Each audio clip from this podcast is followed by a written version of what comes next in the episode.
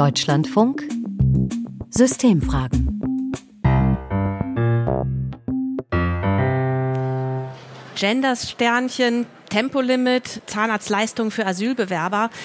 Das alles sind in unserer Gesellschaft Triggerpunkte oder Triggerpunkte gewesen, an denen Diskussionen so richtig anfangen zu glühen, Menschen sich womöglich sogar anfeinden, obwohl sie sonst gut miteinander auskommen Wieso ist das so? Wieso läuft das so? Darum geht es heute in diesen Deutschlandfunk Systemfragen. Eine Sonderausgabe von der Frankfurter Buchmesse. Wir stehen hier gerade mitten in einer der Messehallen und wir, das bin nicht nur ich, Katrin Kühn, sondern das sind neben mir Aletta Diefenbach und Linus Westhäuser. Aletta Diefenbach ist Soziologin an der Freien Universität Berlin und forscht zu Emotionen in Debatten und Linus Westhäuser, auch Soziologe mit dem Fokus politische Konflikte von der Humboldt-Universität Berlin, hat gerade das Buch Triggerpunkte mit herausgegeben. Und da kann man sagen, diese aufwühlenden Debatten, das ist letztlich bei Ihnen beiden ein Forschungsgegenstand. Und wir wollen jetzt mal genauer dahinter schauen, was steckt hinter solchen Punkten. Und meine erste Frage wäre direkt, warum fasziniert Sie das? Warum forschen Sie dazu? Was ist daran so wichtig? Was bringt uns das? Ja, hallo. Ähm, ja, was ist daran interessant? Ähm, das sind oft einfach nur Wörter, Begriffe, die erstmal nicht viel bedeuten, aber gleich mit sehr viel Bedeutung doch aufgeladen sind und gleich in eine ganz bestimmte Richtung gedeutet werden. Und spannend daran ist auch, dass das eben emotional funktioniert über Emotionen als schnelles Informationssystem. Und wir lernen da sehr viel für den politischen Diskurs, weil sie oft die Debatten eben prägen. Ja, genau. Also wir haben in dem Buch Triggerpunkte, was wir jetzt schon erwähnt haben, äh, uns äh, mit gesellschaftlichen Konflikten in Deutschland beschäftigt. Und da wird ja oft eigentlich sehr pauschalisiert rangegangen, wird über die Spaltung der Gesellschaft geredet und so weiter. Was wir dann aber tatsächlich empirisch anhand von umfangreichen Daten festgestellt haben, ist, dass das eigentlich gar nicht der Fall ist. Und trotzdem hat man ja das Gefühl, dass wir in einer ziemlich konfliktreichen Zeit und Gesellschaft leben. Äh, und da haben wir eben mit dem Begriff der Triggerpunkte mal genauer hingeschaut, was äh, erweckt diesen Eindruck. Äh, warum sind bestimmte Debatten so stark emotionalisiert, wie du das jetzt schon gesagt hast, Aletta? Hm. Jetzt hören wir schon, in der Soziologiewelt kennt man sich auch untereinander. Wir haben uns jetzt für diese Diskussion kennengelernt. Ähm, das Buch hat mehr als 400 Seiten, das können wir jetzt nicht durchdeklinieren hier, aber es ist möglich, das, was hinter diesen Punkten steckt, auch anhand von konkreten Beispielen einmal zu erklären. Und da haben Sie jetzt, Herr Westhäuser, ein Beispiel uns mitgebracht, wo es möglich ist, mal diese Systematik hinter diesen Punkten konkreter zu beleuchten. Welches ist das? Genau, man sollte vielleicht dazu sagen, wie wir dazu gekommen sind, war, dass wir Gruppendiskussionen durchgeführt haben mit Bürgerinnen und Bürgern, die sich also gar nicht kannten, aber die in einen Raum zusammengesetzt wurden und dann Schlagzeilen von uns vorgelegt bekommen haben, also realen Schlagzeilen aus der Zeitung, über die sie dann diskutiert haben. Und wir haben dann die Triggerpunkte identifiziert daran, an welchen Stellen es besonders heiß herging, also wo einfach die Emotionen total in die Höhe geschossen sind. Und eine so eine Schlagzeile, die aus der Süddeutschen Zeitung war, da hieß es, gibt es Parallelgesellschaften in Deutschland? Stadtviertel, die durch Gruppen mit Migrationshintergrund geprägt sind, Phänomene wie Zwangsheirat oder Friedensrichter dienen immer wieder als Hinweise auf Parallelgesellschaften. Und da ging es sehr heiß her. Das heiße Fass Migration also wir bohren jetzt gleich tiefer, was vielleicht aber dann noch wichtig ist, nicht alle kennen sich so aus jetzt in den Sozialwissenschaften und der Methodik. Warum sind Gruppendiskussionen denn etwas, wo man da an tieferes Wissen rankommen kann? Ja, man macht in der Sozialforschung Gruppendiskussionen, weil das auch eine Art natürliche Situation sein soll, wie Leute eigentlich miteinander sprechen.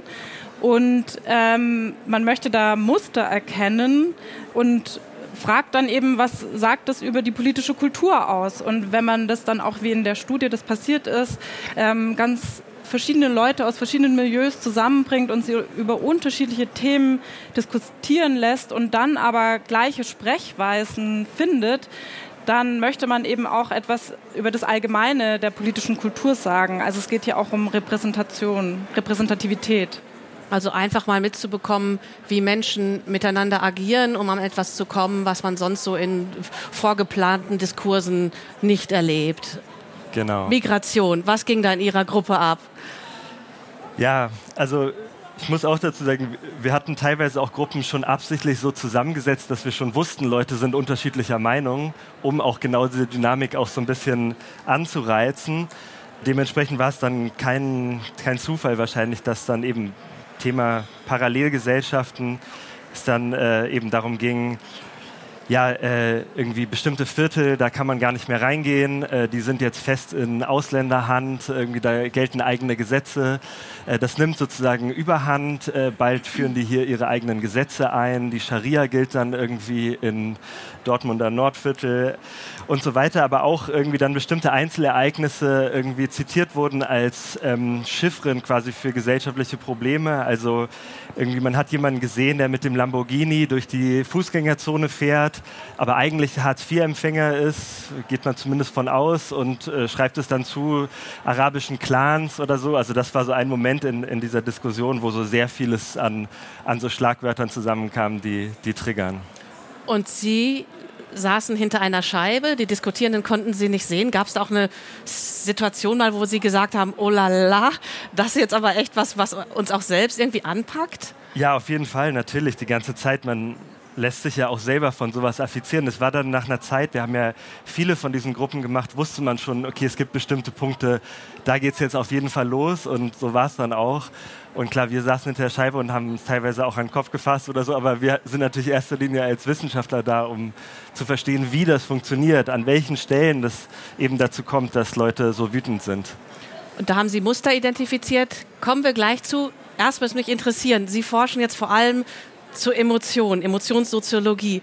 Ähm, erstaunt Sie das, dass das da direkt an die Decke geht oder sagen Sie, nee, genau das, was ich erwarten würde? Ja, nee, das erstaunt eigentlich wenig, weil die Statements, die Linus auch vorgelesen hat, die zeichnen starke Bilder dessen, was wir für wahr und richtig halten oder komplett falsch finden. Und ähm, sowas erregt uns, weil damit Selbstverständlichkeiten und auch ganz tiefsitzende Wertvorstellungen berührt werden. Und das spüren wir. Wir sitzen nicht nur in unserem Kopf, sondern sind eben auch in unserem Körper. Und ähm, das steckt sozusagen in dem Gefühl der Empörung eigentlich schon drin, was nämlich Triggerpunkte sind. Ja, ein Wert wird herabgesetzt und dagegen wehren wir uns äh, und das machen wir auch körperlich. Ja, und dadurch erhitzt sich die Debatte. Und soziologisch ist eben interessant, dass solche Gefühle der Empörung natürlich unterschiedlich verteilt sind in der Gesellschaft, weil wir verschiedene Wertvorstellungen haben. Und im politischen Diskurs gibt es eben auch sowas wie eine politische Emotionskultur. Ja, wir wollen Probleme rational lösen, einen kühlen Kopf bewahren, was auch gut ist. Aber wenn es eben darum geht, was ist wirklich wahr oder was ist wirklich gerecht, da regen wir uns auf. Und das wird aber dann oft abgewertet, so eine Erhitzung, weil wir ja kühl und rational bleiben wollen. Also da sind ganz tiefe Grundwerte, die ich in mir trage, ganz tief verankert, berührt genau. dann in dem Moment und das erklärt, warum ich mich auch nicht wehren kann, dass da so eine Emotion hochschießt. Und das ist bei jedem und jeder unterschiedlich. Genau. Ja. Mhm. Wenn Sie das jetzt analysiert haben, und das haben Sie, das ist eine Fleißarbeit, solche Gruppendiskussionen auszuwerten. Äh, was spiegelte sich denn darin dann genau? Also was genau für Vorstellungen wurden da verletzt? Jetzt nicht nur der Lamborghini.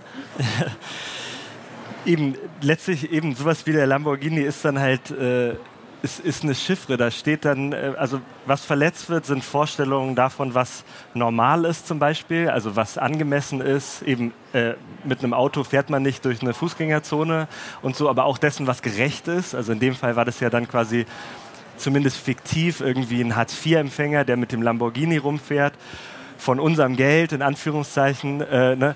sozusagen also diese, diese Unrechtsgefühle, äh, die da auch äh, getriggert werden und oft so dieses Gefühl, die Dinge entgleiten. Also ähm, man verliert die Kontrolle eigentlich über die gesellschaftliche Entwicklung. Also wir nennen das eine Entgrenzungsbefürchtung, die in ganz unterschiedlichen Bereichen, also ob es jetzt eben Gendersternchen sind, aber auch eben Migration, Integration und so weiter, immer wieder zum Tragen kommen in diesen Momenten, wo Leute getriggert sind. Und der Punkt ist halt, dass wir gleichzeitig ja auch schauen, wie sind die generellen Einstellungen der Leute zu Migrationsfragen.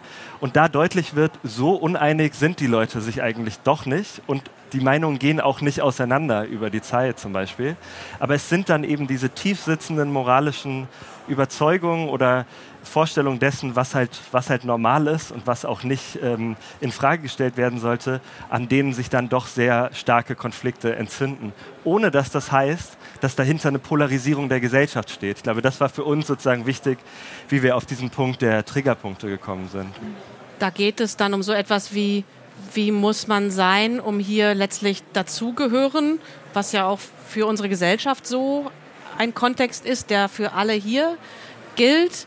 Und das ist dieses zugrunde liegende Muster. Und wenn dagegen etwas verstoßen wird, erregt es sehr die Gemüter. Ja? Genau, und zwar auch ähm, also durch die Bank. Es ist jetzt auch nicht so, ähm, dass sozusagen nur wer Migrationsskeptiker ist, dann getriggert wird davon oder so. Zum Beispiel in den Diskussionen waren dann auch Leute davon getriggert, dass solche Dinge gesagt wurden, wie ich sie vorhin zitiert habe. Und dann gesagt wurde, ja, das ist total rassistisch, was du hier sagst, oder das ist irgendwie Bildzeitungsniveau und, und so. Also die Trigger gibt es durchaus auf allen Seiten. Das Entscheidende ist eben, äh, sozusagen, das, das, sind, das sind Bruchpunkte der öffentlichen Debatte die nicht unbedingt aufsitzen auf systematischen ideologischen Vorstellungen, sondern die eigentlich tiefer sitzen. Also wie Aletta das schon gesagt hat, die eigentlich, wo man eher körperlich reagiert, aus einem Bauchgefühl heraus, als dass da unbedingt äh, irgendwie ein, ein sehr breites Weltbild dahinter stehen muss. Wird dann da gerade das gesellschaftliche Wertemuster am Ende ausgehandelt an so einem Punkt? Ist es das, was dahinter steckt? Genau, die, die Triggerpunkte sind in dem Sinne jetzt auch nicht nur Oberflächenphänomene, sondern es geht da schon auch äh, um, um, um Dinge, weil wenn ich jetzt vorher gesagt habe, es geht darum, was Leute als normal ansehen, auch was Leute als gerecht ansehen. Sie wollen die Kontrolle über die Dinge äh, behalten und so weiter. Das sind ja alles Versprechen, die die Gesellschaft auch den einzelnen Bürgerinnen und Bürgern macht. Also es, es soll gerecht zugehen, die Leute sollen gleich behandelt werden, alle haben eine gewisse Autonomie, es gibt eine demokratische Kontrolle über gesellschaftliche Veränderungen und so weiter. Von daher sind die Triggerpunkte, zeigen schon auch Punkte an, an denen ein gesellschaftliches moralisches Versprechen gebrochen wird.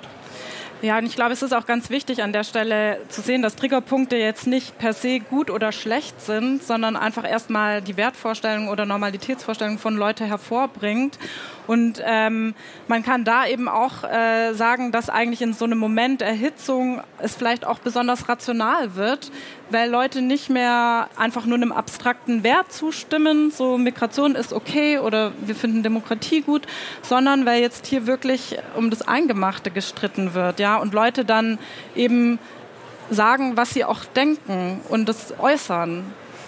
Jetzt passiert aber das, was wir gerade machen, so ein bisschen die Adlerperspektive auf diese Punkte zu schauen, was steckt dahinter und warum erregt uns das auch so in unseren mhm. Gemütern, warum gehen wir emotional an die Decke, das passiert jetzt ja seltener.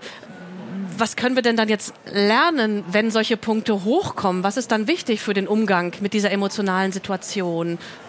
Sie forschen, Frau Diefenbach, zu Emotionen, Affekten. Ja, also ich glaube, man muss da erstmal unterscheiden, ähm, was ist die Emotionalität von einer Aussage und dann aber auch, was ist der Inhalt.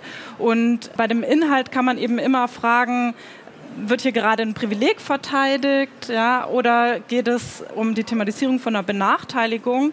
Und bei der Emotionalität kann man eben auch fragen, möchte ich mich da gerade drauf einlassen oder nicht? Ja, ist mir das zu heftig oder nicht? Und da ist aber auch immer wichtig zu gucken, wer spricht was ist der Kontext? Und natürlich macht es einen Unterschied, ob Leute in einer Gruppendiskussion miteinander reden und dann auch anfangen zu streiten oder ob das in der Politik, auf der politischen Bühne passiert, ähm, wo ein Kalkül auch dahinter ist, weil immer es auch darum geht, Wählerstimmen für sich zu gewinnen. Weil wir wissen, dass solche Punkte uns anziehen, magisch so ein bisschen, haben wir jetzt ja gerade gelernt und damit auch Aufmerksamkeit auf ein Feld und auf eine Person gerichtet werden kann, also weg vielleicht von anderen Diskursen auch.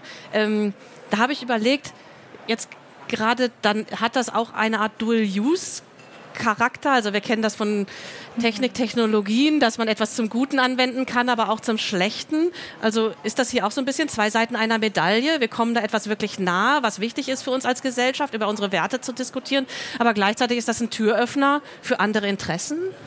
Ja, ja, absolut. Das ist genau die Abwägung oder die Schwierigkeit bei der Bewertung. Und da ist eben auch ganz wichtig zu unterscheiden, welche Aussage triggert da jetzt genau und wird getriggert mit Hilfe von Desinformation, ja, oder ist es auch äh, hier eine angemessene Emotion, die jetzt auch hochkommen darf?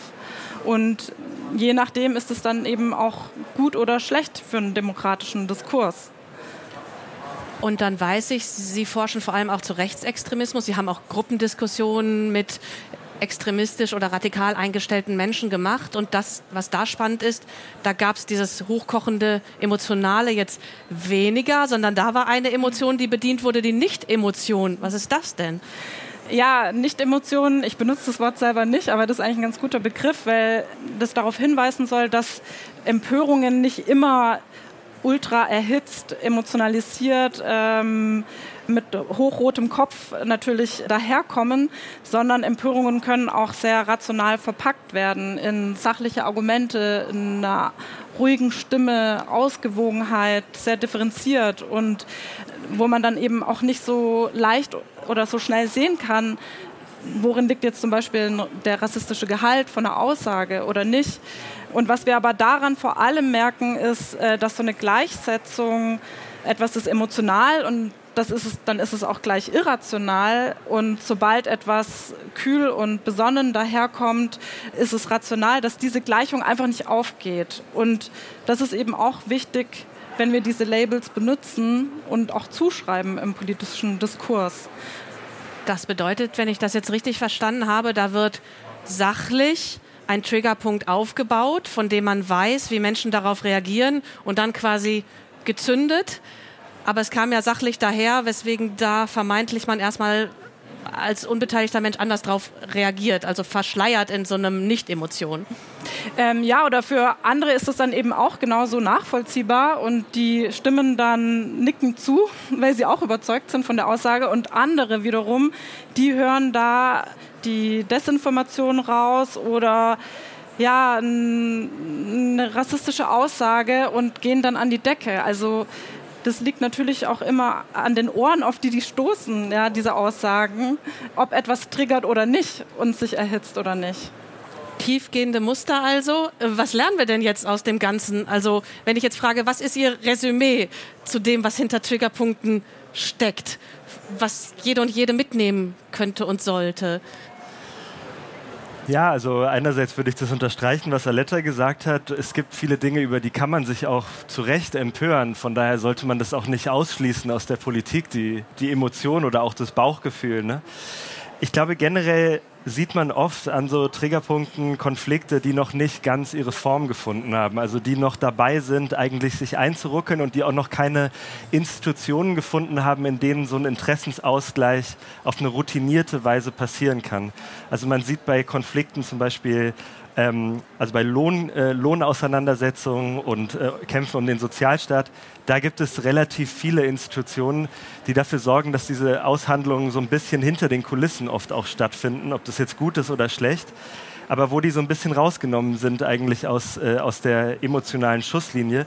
In der Frage der Migration sind viele dieser Fragen haben diese Form noch nicht gefunden. Also wo es dann einerseits genuine soziale Probleme gibt, wie der sozialen Segregation, der Gewalt und so weiter. Auf der anderen Seite aber natürlich das auch instrumentalisiert wird aus einer sehr rassistischen Perspektive heraus, dass man bestimmte Kategorien wie halt junge arabische Männer oder so per se als Gefährder oder als ein Problem in einem Stadtteil und so weiter ansieht und das kommt da alles zusammen. Also das sind irgendwie genuine Anliegen und ganz viele Instrumentalisierungen auch von, von diesen emotionalen Triggerpunkten, die in diesem Konflikt zusammenkommen. Das macht es, glaube ich, so schwierig, da jeweils zu entscheiden, ist es jetzt legitim, da auch äh, den Konflikt zu emotionalisieren oder ist das eigentlich ein Problem? Ja, genau, das würde ich eben auch äh, unterstreichen, dass wir vor allem darauf gucken müssen, wer gerade auch so eine Aussage tätigt äh, und was da dahinter stecken könnte als Interesse. Und wie ich auch schon meinte, ist es immer gut zu unterscheiden, was wird jetzt eigentlich gesagt und in welcher Emotionalität kommt es daher und wie möchte ich eben selber darauf eingehen in dem Moment spannend. Für uns Journalistinnen und Journalisten nehme ich jetzt auch mit, diese Pünktchen Punkte, von denen man vielleicht denken kann, aha, das ist irgendetwas, was sich unnötig aufbauscht, sind genau das Gegenteil. Sie weisen auf ganz tiefe Aushandlungsprozesse in der Gesellschaft hin und je höher die Lage eskaliert, umso mehr ist es auch ein Anzeichen dafür, dass wir noch nicht die Debattenstruktur und auch in unserer Gesellschaft noch wenig Lösungen gefunden haben, um damit umzugehen und dass sich das auch alles formen muss. Also ein Auftrag eigentlich genau auf das Tiefgehende zu schauen. Das wäre jetzt so meine Mitnahme aus dem Wissen, was Sie mit uns geteilt haben. Schreien Sie, wenn ich falsch liege. ja, und natürlich auf der anderen Seite doch auch eben dieses sehr instrumentalisierende Spielen mit den Triggerpunkten zu vermeiden. Das ist vielleicht ein frommer Wunsch, mhm. aber klar, es gibt bestimmte Medien, deren Geschäftsmodell ist es, die ganze Zeit immer zu triggern. Und das, äh, wenn man, wenn man das äh, abstellen könnte, dann wäre, glaube ich, für die Debattenkultur einiges gewonnen. Mhm. Ne? Ohne dass man jetzt insgesamt die Emotionen raus, äh, raushalten muss aus der Politik. Tja, und damit sind wir schon am Ende dieser Systemfragen tatsächlich von der Frankfurter Buchmesse zu Triggerpunkten. Was steckt eigentlich hinter aufgeheizten politischen Debatten? Ich bin Katrin Kühn und sage ganz, ganz herzlichen Dank an ja, Triggerpunkte Forschenden Aletta Diefenbach von der FU Berlin und Linus Westhäuser von der Humboldt-Universität Berlin für die Zeit jetzt hier auf der Deutschlandfunkbühne, dass Sie hier hingekommen sind. Und ich danke für die Zeit an alle, auch an den Kopfhörern und Lautsprechern und hier im Publikum auf der Buchmesse.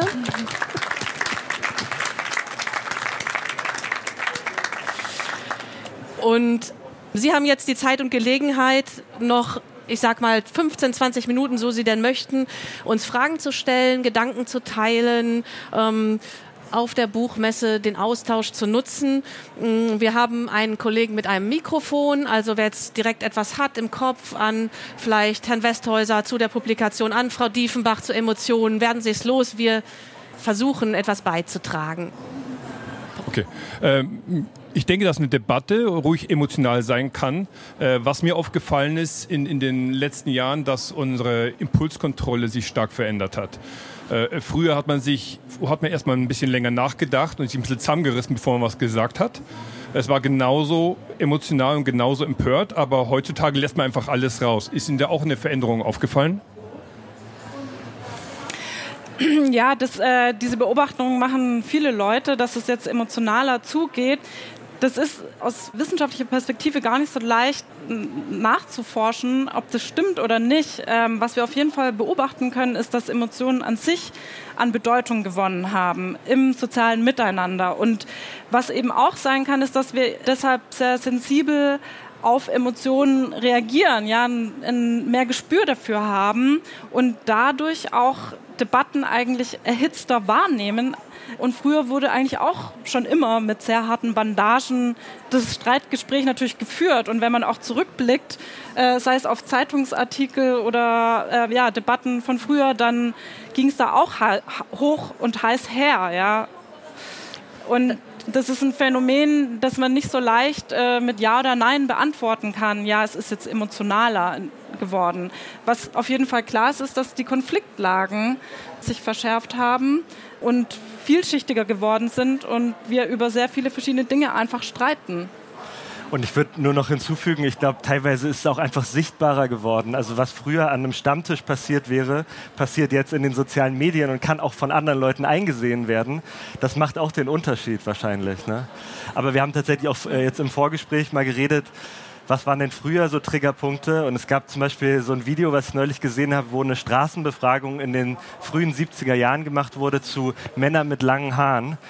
Und da hat man auch gemerkt, dass die Leute richtig getriggert waren und so, nee, also wenn mein Sohn lange Haare hätte, würde ich selber die Schere nehmen und die ihm abschneiden und so. Also äh, so, das geht gar nicht, das ist unreinlich und so weiter, wo man heute das natürlich nicht mehr nachvollziehen kann. Aber es gab früher auch diese Triggerpunkte, ne? die hat man vielleicht nicht mehr so im Kopf.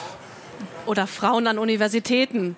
Ja. war ein noch ja. weiter zurückliegender Punkt, der uns dann vorhin eingefallen ist. Ich habe jetzt eben überlegt, äh, Emotionen, mehr Emotionen, ist das denn schlecht oder sagen Sie, das ist auch gut? Ähm, ja, ich da gibt es auch kein gut oder schlecht äh, mehr. Das ist sozusagen eine gesellschaftliche Auseinandersetzung. Möchte man irgendwie Emotionen in der Gesellschaft zulassen? Findet man das gut oder nicht? Ja, da, das kann man so nicht beantworten. Vielleicht ist das auch ein, ja. jetzt werde ich mal Meta, ein ganz großer Triggerpunkt, über den gerade ausgehandelt wird. Wie emotional gehen wir in unserer Gesellschaft miteinander um? Jetzt, wo soziale Medien und ähnliches reingekommen sind.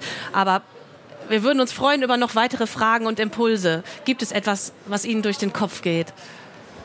Der Punkt ist, der Punkt ist ja auch, dass, oder ein Problem ist doch, dass ich über diese Triggerpunkte ja letztlich im Web Traffic generiere und ich mit Triggerpunkten ja letztlich Geld verdiene. Wie, was, kann man sich da irgendwas vorstellen, wie man das durchbrechen kann? Ja, also das ist wirklich die große Frage, würde ich sagen, weil ähm, ich jetzt auch immer wieder das Gefühl habe, wenn, äh, wenn ich mit Leuten rede über Triggerpunkte, so oft diese Frage kommt, okay, wie können wir dem begegnen? Und dann implizit so ein bisschen die Vorstellung ist, wir erstellen jetzt mal einen Leitfaden, wie wir alle netter miteinander reden können.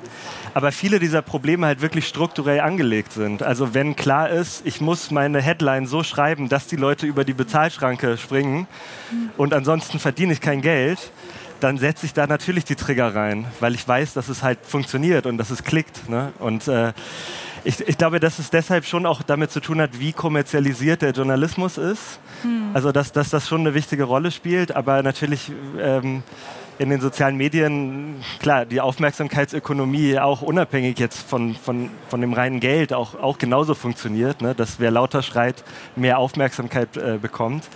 Ähm, ich glaube eben, wenn man daran was ändern will, dann, dann müsste man wirklich strukturell da eigentlich daran. Also es, es hilft nicht, sich vorzunehmen, ähm, irgendwie netter miteinander umzugehen. Das, das, das reicht irgendwie nicht. Dazu ist das Problem auch zu, ähm, zu tief, äh, tiefgehend, also zu tief verwurzelt.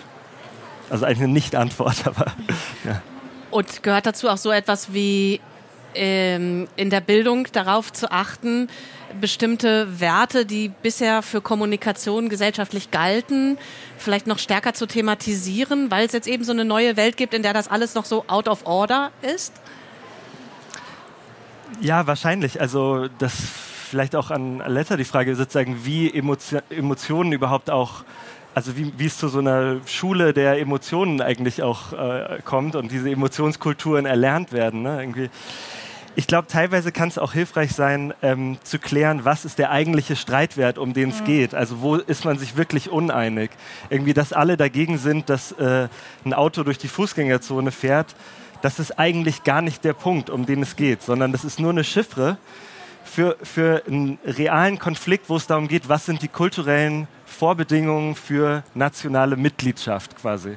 Und da kann man ja unterschiedlicher Vorstellungen sein und vielleicht muss man darüber auch streiten, aber dann ist es auch sinnvoller, darüber zu streiten und nicht sich aufzuhängen an Extrembeispielen, die eigentlich mit der Realität gar nicht so viel zu tun haben, wie das jetzt im im Falle, würde ich sagen, zum Beispiel der ganzen Clan-Debatte so ist. Mhm. Da, da, wird ein kleines Phänomen, was für sich ein Problem ist, aber es wird so getan, als wäre das das Gesamtphänomen, was es aber eigentlich nicht ist. Und das wäre so eine Art von Versachlichung, die dann immer noch Emotionen zulässt, aber den Konflikt sozusagen dahin führt, wo er eigentlich ist.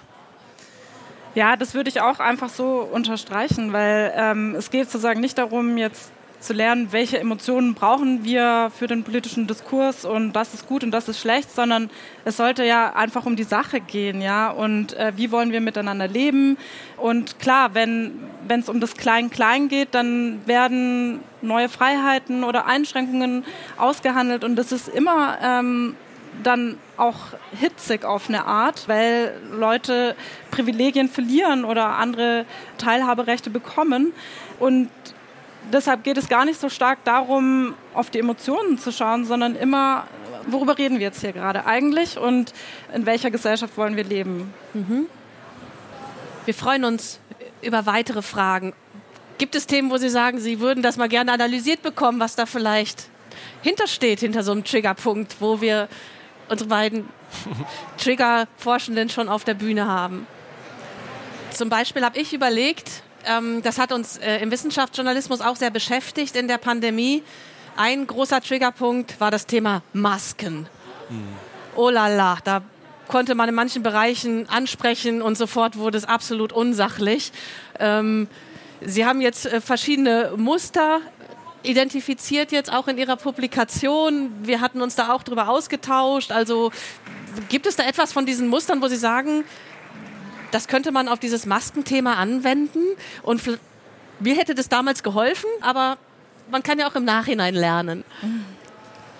Also ich könnte da eigentlich darauf antworten, ja, ich wollte das jetzt vorhin nicht so technisch machen. Wir haben im Buch vier Typen von Triggerpunkten identifiziert, also vier typische Dynamiken, die zu solchen Triggern führen. Das ist einerseits eben diese Ungleichbehandlung, also wenn eine Gruppe anders behandelt wird als die andere, dann Normalitätsverstöße, also das, was normal ist, wird gebrochen. Äh, dann ne, die Befürchtung, man verliert die Kontrolle, wir nennen es eben Entgrenzungsbefürchtung. Und dann aber eben als viertes, das hatte ich jetzt nicht erwähnt, was wir Verhaltenszumutung nennen. Und das passt, glaube ich, gut zu der Maskenfrage. Wenn Leute das Gefühl haben, es wird ihnen in ihr privates Leben reinregiert, sozusagen. Ihnen wird vorgeschrieben, wie sie zu leben haben. Und das ist natürlich eigentlich dasselbe Muster, was bei so Fragen wie der gendergerechten Sprache eine Rolle spielt, aber auch bei der Frage des ökologischen Lebensstils jetzt immer mehr virulent wird. Und was, glaube ich, auch bei der Maskenfrage für einige Leute dann der Grund war, weshalb das ein Trigger war. Äh, und auch da wieder würde ich sagen, das ist eine sehr kulturell spezifische Erwartung, die es in unserer Gesellschaft gibt, dass ich diese private Sphäre habe, in der ich eigentlich machen kann, was ich will und wo sozusagen die Gesellschaft auch so ein bisschen außen vor bleiben muss. Und das ist auch ein ganz bestimmtes Verständnis von Autonomie, was man natürlich auch ganz anders verstehen könnte, dass man auch eine Verantwortung hat und so weiter. Aber diese Erwartung ist da bei sehr vielen Leuten. Und das wird dann halt gebrochen, wenn einem gesagt wird, naja, okay, eigentlich solltest du jetzt doch dein Leben ändern, du solltest ein bisschen anders reden, ein bisschen anders essen und du solltest immer die Maske aufsetzen. Das ist dann was, was Leute triggert. Ob man da jetzt, ob man das richtig findet oder nicht, ist eine andere Frage, aber so funktioniert es. Ja, und ich finde auch, dass äh, bei dem Maskentragen, da geht es ja auch wirklich um was. Es ist ja auch ein harter Einschnitt in das Alltagsleben der Leute. Und von daher ist es an der Stelle auch wieder so, das ist auch wieder ein Triggerpunkt, der nicht gut oder schlecht ist, sondern natürlich müssen wir als Gesellschaft darüber debattieren und dass das die Leute eben sehr bewegt. Ja, ich werde jetzt dazu verpflichtet, eine Maske zu tragen, ist eigentlich auch klar. Von daher darf das auch emotional sein und auch an der Stelle muss man, glaube ich, wieder sich fragen, führt dann so eine Emotionalität dazu, dass dann Aussagen oder Politiken ähm, stark vereinseitigt werden, ja, oder es gibt Fehlinformationen oder ähm, es wird pauschalisiert, dann ist auch die Emotion an der Stelle unangebracht, weil es einfach falsch ist, ja, und man verlässt so eine Ebene der sachlichen Diskussion. Aber ja, es es war ja auch gut, dass die Gesellschaft darüber debattiert hat, wie finden wir das jetzt, eine Maske zu tragen. Ja? Das ist ja auch Teil des demokratischen Diskurses. Ich habe über den Punkt Ungleichbehandlung auch nachgedacht. Also es gibt ähm, Gerechtigkeitsempfinden, wo es einmal Menschen werden anders behandelt, aber es gibt auch Ungerechtigkeitsempfinden, wenn Menschen gleich behandelt werden. Also sprich, jemand im Homeoffice muss die Maske tragen, wenn er eben einkaufen geht, ansonsten nicht.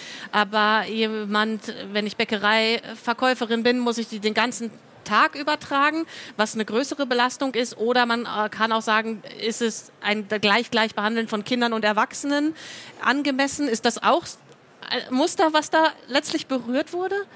Ja, also ich, ich finde die äh, Deutung plausibel, ja. Ich glaube, was auch wichtig ist, geht auch ein bisschen auf das, was du gesagt hast, äh, dass man dann oft dazu tendiert hat, ähm, Leute als Ideologen zu behandeln, mhm. wo sie eigentlich nur Getriggerte waren. Also eigentlich ist da nur dieses diffuse Gefühl, nee, das, das will ich irgendwie nicht. Und das ist eigentlich oft so bei relativ vielen dieser Triggerpunkte, äh, dass Leute einfach eben intuitiv äh, das Gefühl haben, nee, das geht zu weit, da, da mache ich nicht mit. Und im Diskurs aber so dargestellt wird, als, als wäre das jetzt sozusagen ein ganzes ideologisches Lager, was sich da irgendwie formiert, obwohl es eigentlich sehr disparate Gründe auch oft sind, ne, die da Leute hinführen. Das ist, glaube ich, oft auch, also Thema ähm, Gendersprache, was auch ein ganz großer Triggerpunkt in unseren Fokusgruppen war, da ist das zum Beispiel, denke ich, auch so. Da gibt es sehr unterschiedliche Gründe. Manche Leute sind wirklich gegen Gleichberechtigung und gegen Gleichstellung von Frauen und Männern. Und andere Leute haben einfach nur das Gefühl, das ist irgendwie ähm, aufgesetzt, das ist so euphemistisch quasi. Da wird nur irgendwas drüber getüncht, aber es bleibt alles beim Alten. Und man soll mal an die richtigen Fragen rangehen, zum Beispiel Gender Pay Gap als jetzt äh, Gender Gap oder so. Das sind ganz unterschiedliche äh, Gründe, weshalb man das ablehnt, aber trotzdem reagieren beide sehr allergisch darauf, wenn sie gebeten werden, in gendergerechter Sprache zu reden. Ne? Ja. Da müsste ich dann eigentlich fragen, warum fühlst du, warum fühlen sie das eigentlich so? Und da versuchen, sich anzunähern, was jetzt ja in aufgeheizten Debatten gar nicht so einfach ist.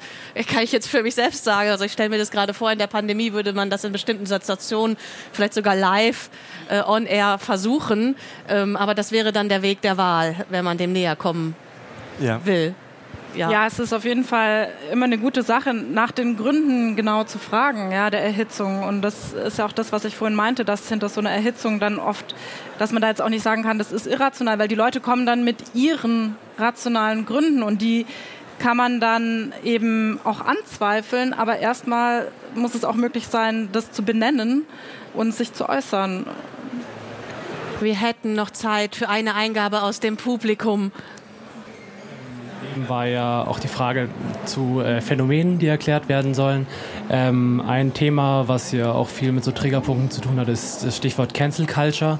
Meine Frage wäre, wie schafft man es denn, ein konstruktives Gespräch zu führen und aufrechtzuerhalten und trotzdem rechtzeitig zu intervenieren, wenn es notwendig ist? Weil ganz oft ähm, wird ja auch einfach abgebrochen, wenn ein Triggerpunkt kommt und ähm, so unterschiedliche Positionen auf einmal entstehen. Also wie schafft man da diese Gratwanderung?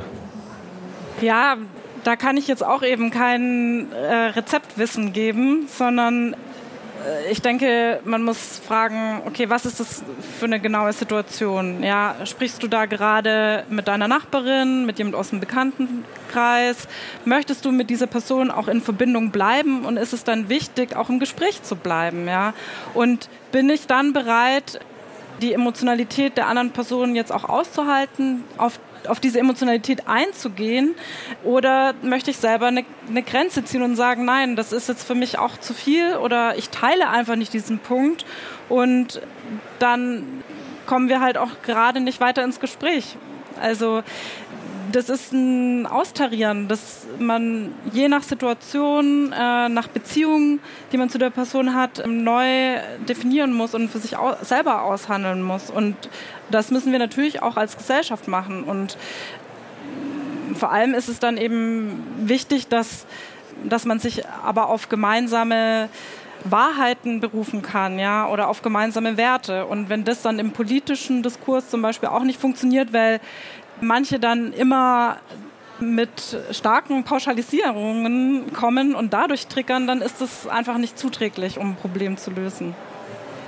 Müsste auf jeden Cancel Culture Vorwurf auch so ein Aufkleber Triggerpunkt drauf und dann würden die Mechanismen und Hintergründe gelten, die wir eben durchgesprochen haben? Ich meine, eigentlich ist der Begriff Cancel Culture selber schon ein Triggerpunkt, ne? weil es äh, geht ja auch ähm, aber wie ich jetzt auch die Frage verstehen würde, ist quasi, sollte man so eine Art Diskurshygiene quasi betreiben, um es nicht zu sehr aufschaukeln zu lassen. Ne? Irgendwie. Und ich finde das sehr schwierig. Also ich, ähm, ich glaube, wahrscheinlich muss man da unterscheiden zwischen der Frage, bietet man bestimmten Leuten eine Bühne zum Beispiel. Also wenn man eh schon weiß, die sind zum Beispiel rechtsradikal oder so, dann sollte man das einfach nicht tun, denke ich jetzt persönlich, aber auch eher als Bürger jetzt als als Wissenschaftler.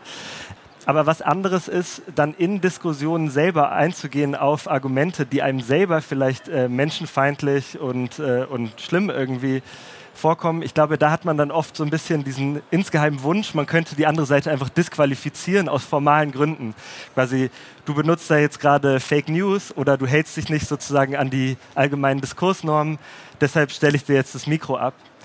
Und das ist aber, glaube ich, eigentlich einerseits nicht zulässig irgendwie in, in dem Diskurs selbst und äh, andererseits auch nicht sehr effektiv, weil die Überzeugungen, die sich auch bei anderen Leuten bilden, also Leuten, die das dann, die da zum Beispiel Teil von wären von so einer Unterhaltung oder die das in den Medien sehen und so, sich auch eben über diese moralischen Überzeugungen eigentlich bilden und nicht über formale Fragen, ist die Information jetzt richtig oder nicht. Deshalb glaube ich, kommt man nicht darum herum, mit den eigenen moralischen Überzeugungen in solche Debatten reinzugehen und wirklich halt zu sagen, ich von meinem Standpunkt aus, ich habe das und das Verständnis davon, was Gleichheit bedeutet, was Humanität bedeutet, was es heißt, frei zu sein oder ne, auch die eigene Freiheit einzuschränken im Interesse anderer und so weiter. Und das sind normative Setzungen, die sind nicht neutral. Ne? Und es gibt sozusagen nicht den einen Standpunkt, auf den man sich zurückziehen kann und von dem aus man sagen kann, das hier ist jetzt objektiv sozusagen jenseits des Akzeptablen. Ne? Genau, ich glaube, das ist, das ist schon eine wichtige Schlussfolgerung aus dieser moralischen Perspektive auch auf Politik. Also Ja. Oha, und das bedeutet, dass ich äh, über mich viel nachdenken muss. Was sind meine genau. Werte? Was ist mir wichtig? Ja. Und das dann auch noch in Referenz setzen muss zu anderen, wohingegen wir sonst ja oft so agieren, dass wir ganz unbewusst mit uns sind vielleicht und aber vor allem gegen oder auf wen anderen reagieren. Das ist ja ein ganz anderer Anspruch dann an Diskurse, oder? Vielleicht das abschließende Wort Aletta Diefenbach, Sie forschen zu Emotionen. Äh, wie gehen Sie denn damit um? Sie haben das ganze Fachwissen, also haben Sie da so einen goldenen Weg, wenn Sie auf Triggerpunkte stoßen? Nee, goldenen Weg nicht, außer das, was ich vielleicht eben vorhin schon mal gesagt habe, ähm, dass es um die, den Inhalt der Aussage geht. Ja? Oft. Ähm, und wenn ich selber bei mir spüre, ah ja, es kommen die Emotionen hoch, dann ist das auch erstmal okay, weil mir das anzeigt, was mir eben wichtig ist und was ich für gerecht halte. Und dann kommt es im Streitgespräch aber darauf an, kann ich meinem Gegenüber das ähm, eben so vermitteln, dass es den überzeugt oder auch nicht. Und dann muss ich vielleicht auch Dissens aushalten. Ja? äh, kann ja auch sein, dass man einfach nicht zusammenkommt. Und es gibt Leute, die streiten leidenschaftlich mit ganz kruden Beschimpfungen und können sie danach trotzdem in die Arme fallen. und andere sind äh, ganz ruhig und sachlich äh, und reden dann nach einem Konflikt kein Wort mehr miteinander. Also die Emotionen sagen da manchmal nicht so viel darüber aus, wie auch so ein Verlauf dann von einem Streit ist. Ja. Nehmen wir das als konstruktives Schlusswort. Das war sie schon, die B-Seite jetzt zu unseren Deutschlandfunk-Systemfragen. Ein Austausch hier mit Ihnen auf der Frankfurter Buchmesse. Ich sage nochmal ganz, ganz herzlichen Dank an Aletta Diefenbach, an Linus Westhäuser und an Sie alle, die sich jetzt hier die Zeit genommen haben, mit uns auf Triggerpunkte zu schauen und was wirklich dahinter steckt. Und ja, vielleicht die leise Hoffnung hilft dieses Wissen ja auch dann ein wenig an manchen anderen Stellen ein bisschen sicherer mit solchen aufkommenden Debatten umzugehen. Das ist vielleicht der hehre Wunsch, den alle hier so ein bisschen teilen. Ich bin Katrin Kühn und sage ganz, ganz herzlichen Dank für die Zeit. Danke.